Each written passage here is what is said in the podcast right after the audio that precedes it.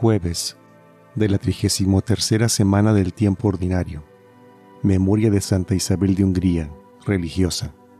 Evangelio según San Lucas, capítulo 19, versículos del 41 al 44.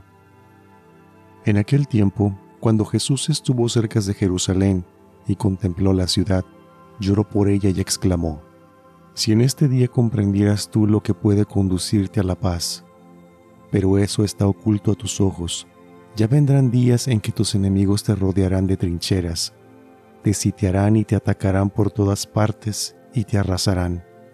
Matarán a todos tus habitantes y no dejarán en ti piedra sobre piedra, porque no aprovechaste la oportunidad que Dios te daba. Palabra del Señor.